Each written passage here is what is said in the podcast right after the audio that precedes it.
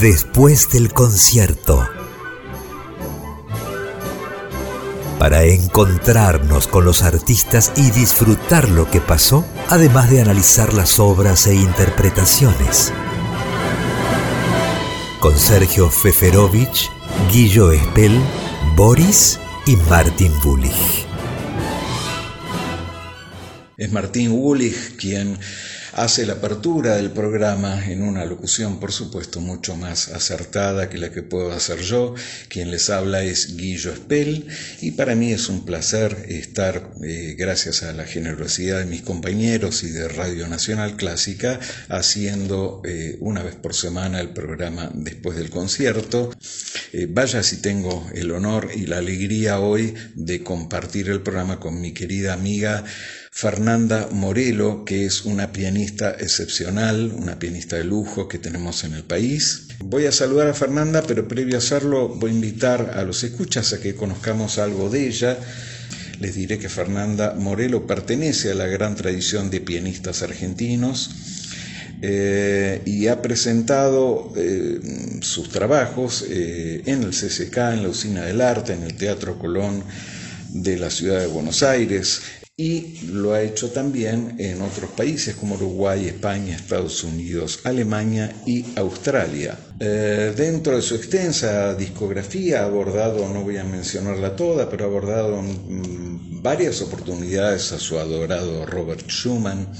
Eh, ha trabajado además eh, toda esa gran etapa del romanticismo, romanticismo tardío hacia el impresionismo, eh, es una destacada pianista que ha realizado el homenaje a Eric Satie, que se realizó recientemente en el Teatro Colón con motivo de sus 150 años de nacimiento. Ha participado junto a la Orquesta Sinfónica Nacional en carácter de solista, por supuesto la Orquesta Filarmónica de Buenos Aires, eh, y ha realizado los conciertos de Dmitri Shostakovich, el tercero de Prokofiev, el concierto en sol de Maurice Ravel, el concierto Opus 54, decíamos, de Robert Schumann, eh, Mozart, el doble concierto de Poulenc, entre otros. Sin duda estoy siendo muy extenso en esta presentación. Simplemente saludarte, eh, Fernanda, y pedirte alguna palabra con un disco aparte del cual sería muy interesante que nos comentes algo por la eh, frescura, la convicción y de tanto sea de la productora al, proponerte el trabajo como de tu persona eh, abordando compositores latinoamericanos de la manera que lo hiciste. Buenas noches, Guillo querido, muchas gracias por esta introducción tan generosa que haces de, de, mi persona, de mi trabajo. Muchísimas gracias, muchas gracias por invitarme nuevamente territorios, paisaje latinoamericano desde el piano. Cuando me ofrecieron hacer este disco allá por el 2019, pensé en el paisaje como vector común de narrativa que unía a estas tres obras. Julián Aguirre, nuestro maravilloso miniaturista, con sus tristes de los aires nacionales argentinos, una obra temprana de Alberto Ginastera de su periodo más nacionalista, eh, la Suite Opus 6, y la obra Aires Indios de Bolivia del compositor boliviano Eduardo Cava.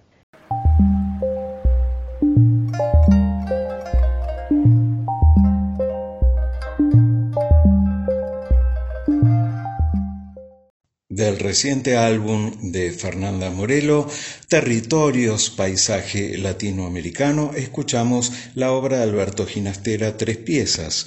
Los movimientos son cuyana, norteña y criolla.